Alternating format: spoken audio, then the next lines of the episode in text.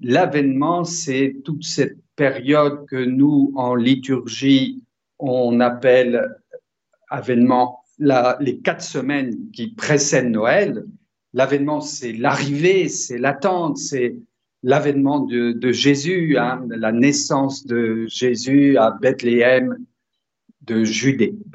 Alors, nous, on va revenir aujourd'hui encore un peu plus en arrière, puisque la dernière émission, en novembre, j'avais parlé de cette rencontre extraordinaire, incroyable de Joseph et de Marie à son retour son retour euh, de la visite à Élisabeth. Et puis je disais euh, ce jour-là, au mois de novembre, euh, c'est-à-dire six mois avant Noël, trois mois qui ont été ces trois mois de visite à Élisabeth, donc six mois avant Noël, au mois de juin en quelque sorte, eh bien je disais que ce qui était très important, très important, c'est que Joseph décide de répudier Marie en secret en la voyant enceinte. Et répudier en secret Marie, ça veut dire qu'il euh, projette de la prendre chez lui, de la prendre dans sa maison, de ne rien dire à personne, et elle ne sera pas son épouse. Il la répudie parce qu'il ne se sent pas digne du Messie. C'est très important de rappeler cette étape et surtout sa compréhension. S'il y a un secret, personne ne le sait. Donc tout autre projet de Joseph qu'on a imaginé est caduque. Ce n'est pas possible. Il faut que le secret soit absolu. Donc l'ange va confirmer en disant Prends Marie chez toi, ton épouse, car ce qui vient, ce qui est né en elle, ce qui a été conçu en elle vient de l'Esprit Saint. Elle mettra au monde un fils auquel tu donneras le nom de Jésus, car c'est lui qui sauvera son peuple de ses péchés. Et Joseph fait ce que l'ange lui a dit, donc sans doute euh, le lendemain, après cette nuit, et où l'ange s'est manifesté à Joseph et donc il prend Marie chez lui. Alors j'en viens maintenant aujourd'hui à cette période, cette période qui va durer six mois. Imaginons, malgré qu'on n'a pas beaucoup de détails, même pas du tout de détails dans les évangiles sur euh, cette vie de Marie avec Joseph dans sa maison à Nazareth, imaginons ce que cette vie a pu être elle a été toute simple, la vie de Joseph. Elle a été toute simple. Il a installé Marie dans sa maison et puis il est tout simplement retourné au travail chaque jour, tous les jours. Depuis des années, Joseph travaillait comme charpentier et donc il partait le matin à son travail, il allait dans son atelier, il confectionnait des matériaux et puis ensuite il allait sur euh, les chantiers, c'est-à-dire sur les maisons qu'il fabriquait, parce que ce métier de charpentier, c'était le métier qui consistait à construire des maisons. Et dans ces maisons, ben, il y avait du torchis, il y avait des poutres, il y avait tous ces matériaux que Joseph avait préparés pour construire ces maisons. Et puis Joseph revenait le soir et il retrouvait Marie. Il retrouvait Marie dans la maison avec dans le cœur cette attente cette attente qui était devenue la sienne, l'attente de la naissance de Jésus dans six mois. C'est ça qui animait Joseph. En même temps qu'il travaillait dans la journée et qu'il retournait le soir chez lui, eh bien, il s'était mis à attendre l'enfant et il voyait Marie tous les jours, le matin sans doute, avant de partir, et le soir en rentrant, et il voyait Marie qui maintenant était de plus en plus rayonnante. Moi, j'imagine les choses comme ça, tout simplement parce que c'était Joseph qui maintenant s'identifiait au père de cet enfant et Marie qui de jour en jour attendait cet enfant. Et donc, euh, Joseph était dans la, dans la joie, dans la paix, dans l'amour, dans la confiance Et Marie encore plus, parce qu'elle, c'est la mère. Elle sentait en elle Jésus qui grandissait jour après jour, son enfant, son fils bien-aimé, son enfant bien-aimé était là au creux de son ventre, au creux de son sein. Et puis, voilà, tout simplement ce qui s'est passé. Ce qui s'est passé pendant au moins cinq mois. Et après cinq mois, il y a eu un événement que je vais lire. C'est dans l'évangile de Saint Luc. Dans l'évangile de Saint Luc, on nous dit au chapitre 2, en ces jours-là, parut un édit de l'empereur Auguste ordonnant de recenser toute la terre. Ce premier recensement eut lieu lorsque Quirinius était gouverneur de Syrie et chacun allait se faire inscrire dans sa ville d'origine. Voilà l'événement qui était dans tout l'Empire romain, qui concernait tout l'Empire romain, c'est ce recensement des populations. Rappelons-nous, les Romains avaient envahi la Palestine, le pays d'Israël, c'était des occupants, et puis Joseph et Marie qui vivaient là-bas en Galilée, là-haut, je dirais, hein, dans le nord du pays, bon, étaient devenus en quelque sorte citoyens de ce recensement qui devait avoir lieu. En tout cas, ils étaient concernés par ce recensement. Et que fait Joseph après ces cinq mois passés dans sa maison avec Marie? C'est qu'il décide de partir à Bethléem. Et pourquoi Bethléem? Parce que Joseph était de la maison de David. Et ça, c'est écrit et c'est dit et c'est rappelé dans les généalogies. Joseph faisait partie de la maison de David. Peut-être, on n'en sait rien, ce n'est pas dit dans les évangiles, mais qui il avait vécu un temps euh, déjà à Bethléem. En tout cas, il devait retourner dans sa patrie, dans sa maison d'origine, dans cette patrie de David. Alors David, vous le savez, c'est le grand roi d'Israël. David, c'est celui que le prophète était allé chercher à Bethléem, à qui il avait donné l'onction, le prophète Samuel. Et puis Joseph était un descendant de David. Alors, je reviens au texte de l'évangile de Saint Luc, au chapitre 2, le texte qui suit, au verset 4. Joseph, lui aussi, quitta la ville de Nazareth en Galilée pour monter en Judée à la ville de David appelée Bethléem, car il était de la maison et de la descendance de David. Il venait se faire inscrire avec Marie, son épouse, qui était enceinte. Voilà, ils partent. Ils partent jusqu'à Bethléem. C'est, si mes souvenirs sont bons, distant d'au moins une centaine de kilomètres vers le sud. Bethléem, c'est tout près de Jérusalem.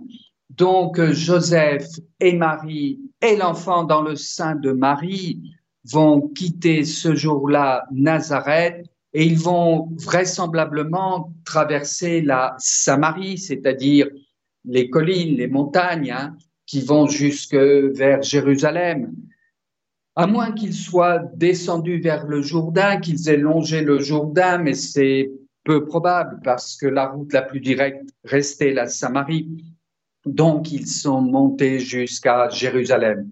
Je dis monter jusqu'à Jérusalem parce qu'ils descendent au sud du pays, mais ils montent parce que Jérusalem est en hauteur hein, et sur la montagne.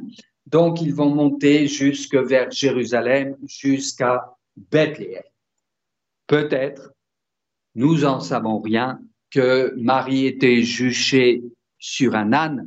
Je dis on n'en sait rien parce que c'est pas dans le texte de l'évangile, mais je me fie toujours à l'évangile et on peut en même temps supposer que Joseph a mis Marie sur un, âne, tout simplement parce qu'elle était enceinte de huit mois et que c'était pas très facile de faire trois, deux ou trois jours ou quatre jours de marche pour se rendre à Bethléem. Or, pendant qu'ils étaient là, je vais poursuivre maintenant le texte, Luc 2, chapitre 6, Luc 2, chapitre 6. Or, pendant qu'ils étaient là, arrivèrent les jours où elle devait enfanter. Elle mit au monde son fils premier-né. Elle l'emmaillota et le coucha dans une mangeoire, car il n'y avait pas de place pour eux dans la salle commune c'est d'une simplicité, c'est d'une sobriété, ce texte de l'Évangile qui m'épate toujours, parce que tout est dit et en même temps avec très peu de précision, avec très peu de détails. Et ce qui est dit, c'est les détails essentiels, les plus importants. C'est que Joseph et Marie, arrivant à Bethléem, ne trouvent pas de place dans la salle commune, c'est-à-dire la salle où on recevait les gens de passage, les voyageurs. Mais je suis persuadé, malgré tout, que s'il y a cette expression dans la parole de Dieu, dans cet évangile de Saint Luc, c'est aussi le désir de Joseph et de Marie de trouver un endroit plus discret. On imagine mal un accouchement qui a lieu dans cette salle commune. Alors, ils ont trouvé une étable et au fond de cette étable, il y avait une mangeoire et dans, dans cette étable, il y avait certainement, forcément, des animaux, même si on ne parle que de la mangeoire de ces animaux dans le texte de l'Évangile.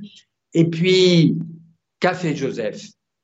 Eh bien, certainement, quand il a installé Marie dans l'étable, il est allé dans Bethléem chercher la femme qui aidait aux accouchements, parce que ça peut pas être autrement. Joseph n'est pas resté auprès de Marie en se disant c'est moi qui vais m'occuper de l'accouchement de Marie. C'était pas le rôle d'un homme à l'époque, c'était plutôt les femmes qui s'occupaient des, des accouchements. Et puis dans le village de Bethléem, il y avait certainement une femme qui était chargée de cela. Donc Joseph, une fois qu'il a installé Marie dans la crèche, est parti chercher cette femme. Et puis, qu'a-t-il fait? Peut-être il est resté derrière la porte. Je dis cela aussi parce que on imagine Joseph, un homme, homme au sens masculin, hein, qui n'assiste pas à l'accouchement, donc il fait rentrer cette femme de Bethléem qui va aider Marie à accoucher, et puis il attend derrière la porte. C'est un détail qui n'est pas dans l'évangile, mais que j'imagine facilement. Et puis, quand l'accouchement a eu lieu, la femme est venue chercher Joseph, la femme qui avait aidé, aidé Marie à accoucher, la sage-femme en quelque sorte de l'époque, et puis, cette femme est repartie et Joseph est entré. Et là, ce fut l'émerveillement de Joseph, l'émerveillement dans son cœur. Il contemple pour la première fois l'enfant de Marie, le tout petit, qui a quelques minutes de vie, et puis il contemple Marie, la mère de l'enfant, son épouse officielle, hein, son épouse officielle, Marie, sa Marie, celle dont il a accepté de s'occuper quand il a reçu cette mission de l'ange six mois auparavant. Oui, j'imagine Joseph contemplant Marie et l'enfant. Et puis peut-être que cette contemplation a duré, duré, duré plusieurs secondes, plusieurs minutes. Il était là et en même temps, il a dû se préoccuper, Joseph, parce que c'est un homme attentif à Marie si elle avait besoin de quelque chose. Et c'est le sourire de Marie qui a répondu à Joseph. Et Joseph a souri lui aussi, et tous les deux ont contemplé l'enfant. L'enfant qui peut-être venait de boire le lait de Marie, tout simplement parce que il a beau être l'enfant de Dieu, il est d'abord l'enfant de Marie, le fils de Marie, le tout petit de Marie, et il boit le lait maternel, et puis maintenant il est rassasié, et il s'endort et il s'est endormi dans les bras de Marie et Joseph était toujours là à contempler cette scène. Alors on retrouve euh, Marie et puis Joseph et l'enfant Jésus qui vient de naître dans la crèche à Bethléem. Et le texte de Saint Luc poursuit au verset 8. Dans les environs se trouvaient des bergers qui passaient la nuit dans les champs pour garder leurs troupeaux. L'ange du Seigneur s'approcha et la gloire du Seigneur les enveloppa de sa lumière. Ils furent saisis d'une grande crainte. Mais l'ange leur dit, Ne craignez pas, car voici que je viens vous annoncer une bonne nouvelle, une grande joie pour tout le peuple. Aujourd'hui, vous est né un sauveur dans la ville de David. Il est le Messie, le Seigneur. Et voilà le, signe qui vous est donné. Vous trouverez un nouveau-né emmailloté et couché dans une mangeoire. Et soudain, il y eut avec l'ange une troupe céleste innombrable qui louait Dieu en disant Gloire à Dieu au plus haut des cieux et paix sur la terre aux hommes qui l'aiment. Lorsque les anges eurent quitté les bergers pour le ciel, ceux-ci se disaient entre eux, Allons jusqu'à Bethléem pour voir ce qui est arrivé et que le Seigneur nous a fait connaître. Ils se hâtèrent d'y aller et ils découvrirent Marie et Joseph avec le nouveau-né couché dans la mangeoire. Après l'avoir vu, les bergers racontèrent ce qui leur avait été annoncé au sujet de cet enfant, et tout le monde s'étonnait de ce que racontaient les bergers. Marie, cependant, retenait tous ces événements et les méditait dans son cœur. Les bergers repartirent, ils glorifiaient et louaient Dieu pour tout ce qu'ils avaient entendu et vu selon ce qui leur avait été annoncé. Saint Luc, chapitre 2, jusqu'au verset 20. Donc, euh, rien ne remplace la lecture de la parole de Dieu. C'est d'abord ça que j'ai envie de dire et de rappeler. Pour connaître Jésus, pour connaître son message, pour le rejoindre, eh bien, il faut lire et relire la parole de Dieu. Il faut relire les évangiles. Il faut lire et relire la Bible. Il faut lire et relire cet événement. Et pour parler de la Vierge Marie et pour parler de Joseph, c'est la même chose. Parce qu'on comprend qui est Joseph à la lecture de ce passage de la rencontre des bergers, ces bergers qui viennent à la crèche, viennent, nous dit le texte, en se hâtant et qui découvrent Marie et Joseph avec le nouveau-né couché dans la mer. Mais auparavant, ils sont où? Ils sont dans la nature, ces bergers. Ils passent, nous dit le texte de Saint Luc, des nuits auprès de leurs troupeaux. Et puis cette nuit-là, mystère, extraordinaire mystère, quelque chose d'extrêmement lumineux. Et puis apparition de, ces, de cet ange, hein, cet ange qui s'approche et qui enveloppé de cette lumière. Et ils furent saisis d'une grande crainte une grande crainte, ça signifie simplement que les bergers sont en quelque sorte dans l'attente, sur le qui-vive. Que signifie cet ange qui leur apparaît L'ange leur dit, ne craignez pas, car voici que je viens vous annoncer une bonne nouvelle, une grande joie. Et quelle nouvelle extraordinaire C'est la nouvelle de l'incarnation. c'est bien sûr les bergers qui sont les premiers, qui comprennent sans comprendre, mais qui vont assister à cet événement incroyable. Dieu se fait homme, Dieu apparaît dans le monde, Dieu est là dans cet enfant, Dieu est là dans ce tout petit, dans la crèche entre Marie et Joseph. Et les premiers qui vont assister, qui vont voir l'enfant, qui vont assister à ces premières minutes de sa vie sur la terre, ce sont des bergers. Ce sont des bergers. Et on peut se rappeler ce que dira Jésus plus tard. Je suis le bon berger. Je connais mes brebis et mes brebis me connaissent. Et le berger, le pasteur, c'est Dieu dans l'Ancien Testament. Dieu qui conduit son peuple. Eh bien, ces bergers qui viennent voir l'enfant, ils nous rappellent tout cela. Et ils sont dans une grande joie parce que l'ange dit, il vous est né un sauveur dans la ville de David, il est le Messie, le Seigneur. Et la ville de David, c'est Bethléem. Et les champs où se trouve le berger, c'est tout à côté de Bethléem. Et si aujourd'hui vous allez en Terre Sainte, vous irez forcément visiter le champ des bergers, le lieu où vraisemblablement ces bergers se tenaient avec leurs troupeaux.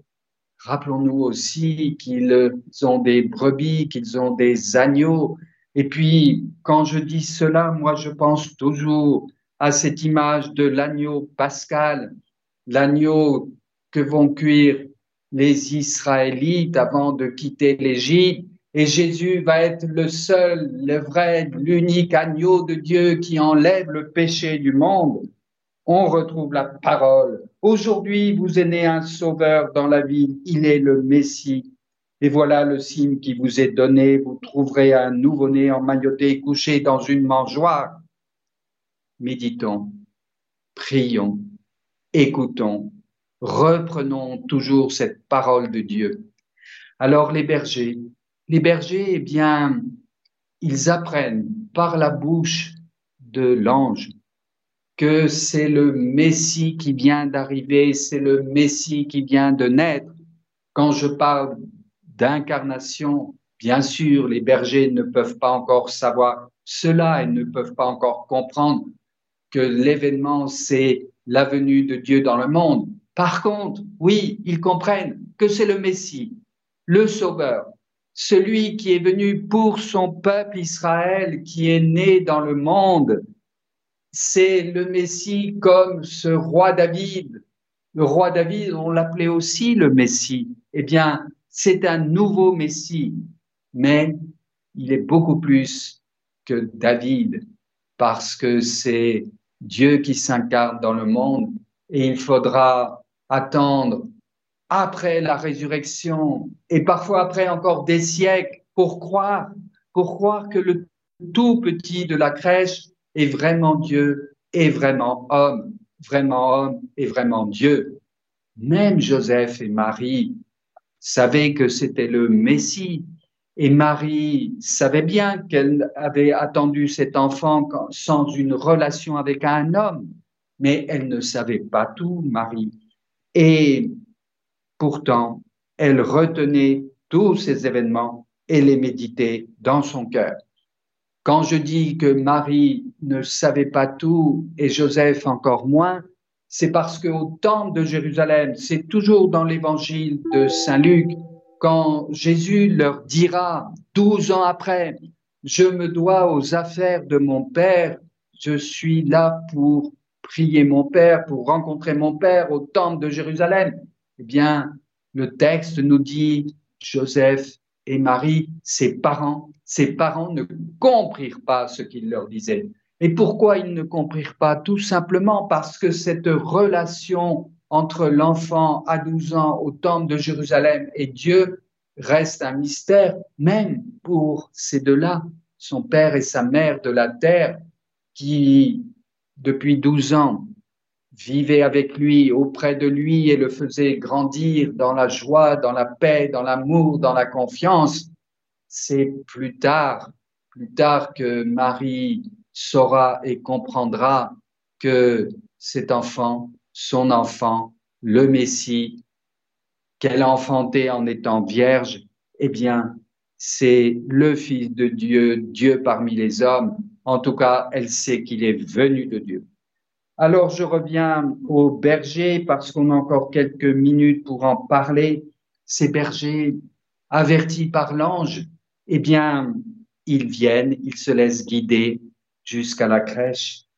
Lorsque les anges eurent quitté les bergers pour le ciel, ceux-ci se disaient entre eux, allons jusqu'à Bethléem pour voir ce qui est arrivé et que le Seigneur nous a fait connaître.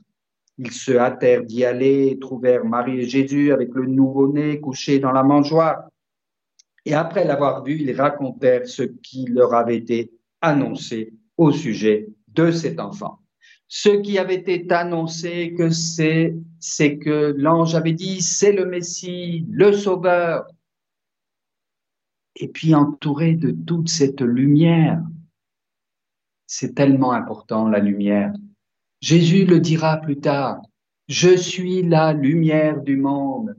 Jésus est lumineux. Jésus, c'est la lumière du monde. Je pense au monde d'aujourd'hui.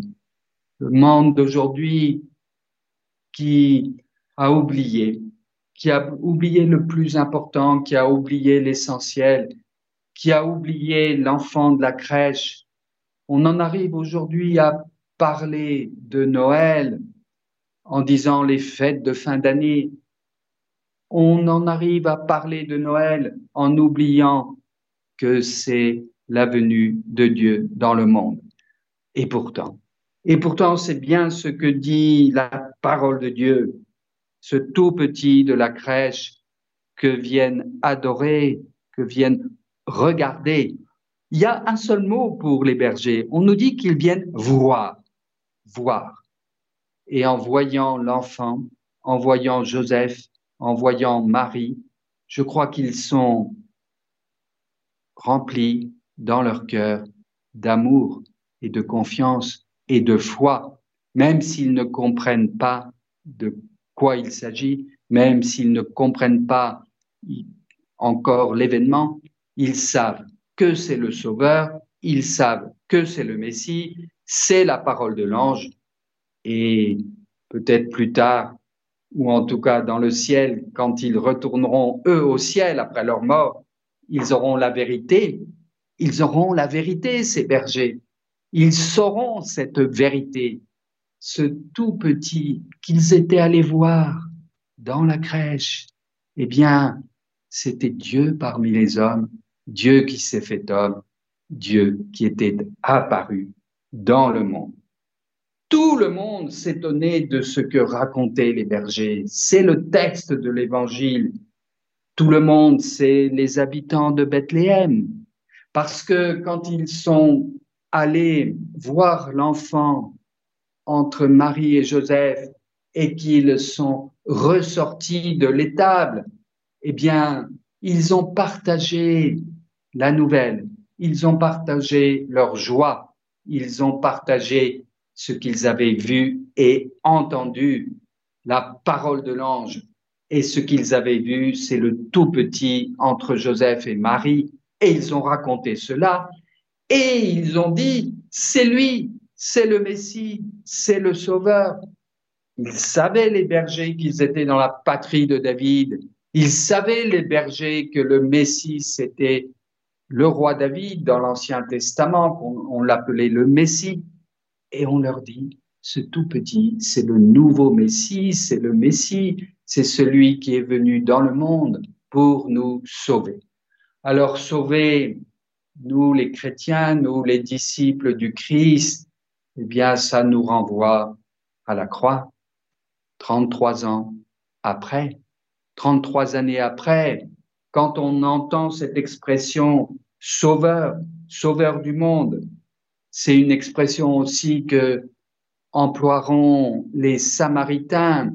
Nous savons qu'il est le sauveur en parlant de Jésus de Nazareth qui était au puits de Jacob, qui avait rencontré la Samaritaine.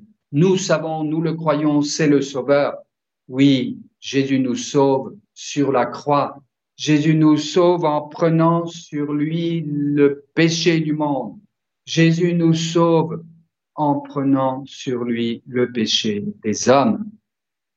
Quand on est là, devant l'enfant, devant la crèche, eh bien, on peut déjà penser à sa mort sur la croix, parce que c'est là qu'il va pleinement réaliser cette mission de sauveur, de sauveur du monde. Alors Joseph, Joseph, lui, il est là avec les bergers. Il est là avec les bergers et puis il regarde, il écoute, il entend, il contemple. Il est dans la joie, il est dans la paix, il est dans l'émerveillement. Tout cela, je le dis en l'imaginant, mais derrière le texte, derrière cette présence de Joseph aux côtés de Marie, qui est donnée ici, qui est dite ici dans le texte, eh bien, on peut facilement imaginer et comprendre l'attitude de cœur de Joseph, parce que on nous parle de tous ces événements que Marie méditait dans son cœur, mais Joseph, lui aussi, médite dans son cœur, lui aussi ne comprend pas tout et comprend sans doute moins de choses que Marie, parce que Marie, c'est la mère, c'est la mère de Jésus, c'est la mère de l'enfant. Joseph, c'est le père, c'est le père, il est là, il est à côté, il regarde, il contemple, il aide. C'est lui qui a guidé Marie jusqu'à Bethléem. C'est lui qui a permis que l'enfant naisse à Bethléem. C'est lui qui maintenant, aux côtés de Marie, va s'occuper de cet enfant. Alors, il remplit sa mission, sa mission de père. Joseph, c'est un père. Joseph, c'est le père sur la terre de Jésus. C'est le père de l'enfant Dieu. Et je vais conclure. Je vais conclure avec euh, la circoncision.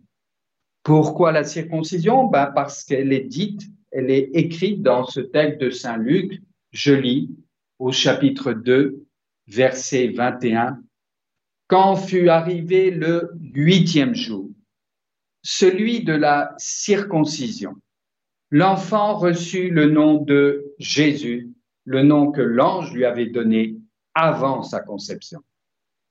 Oui, avant sa conception, Jésus avait reçu ce nom de Yeshua, Jésus, Yeshua, Dieu sauve, le Seigneur sauve. Et c'est Joseph qui lui donne ce nom au jour de la circoncision. Le huitième jour, parce que chez les Juifs, c'est toujours le huitième jour, huit jours après la naissance, que l'enfant est circoncis. Alors, la circoncision, vraisemblablement, forcément, s'est faite à Bethléem, sur place. Mais peut-être qu'ils n'étaient plus dans la crèche. Ils avaient trouvé Marie et Joseph à un autre lieu, peut-être une sorte de pièce, une sorte de chambre, un endroit, une cabane peut-être, j'en sais rien, pour, pour continuer de vivre à Bethléem, au moins jusqu'au huitième jour mais plus vraisemblablement jusqu'au quarantième jour, parce que le quarantième jour, il y aura la présentation de Jésus au temple qui est aussi racontée par Saint Luc. En tout cas, ce huitième jour, Joseph est là avec d'autres hommes, parce qu'il faut d'autres hommes euh, avec Joseph pour circoncire l'enfant, pour entourer Joseph qui circoncit son fils. Et puis peut-être que Joseph se souvient en faisant la circoncision de Jésus le huitième jour, que lui aussi a été circoncis 25 ou 30 années auparavant. Lui aussi, le huitième jour, Joseph est fils du peuple juif, Jésus est fils du peuple juif, le Père et le Fils sont là le jour de la circoncision, et c'est aussi ce jour-là qu'on donne le nom il reçut le nom de Jésus. Et tout cela avait été dit, annoncé par l'ange ou par la pratique du peuple juif. Parce que rappelons-nous, l'ange donc qui vient de parler, qui veut dire, qui disait c'est le sauveur du monde, mais aussi la circoncision, cet événement qui dure dans le peuple juif depuis Abraham, depuis Abraham. C'est Abraham qui a reçu de Dieu cette pratique de la circoncision, Abraham qui s'est fait circoncire. Vous pouvez relire cela dans le livre de la Genèse.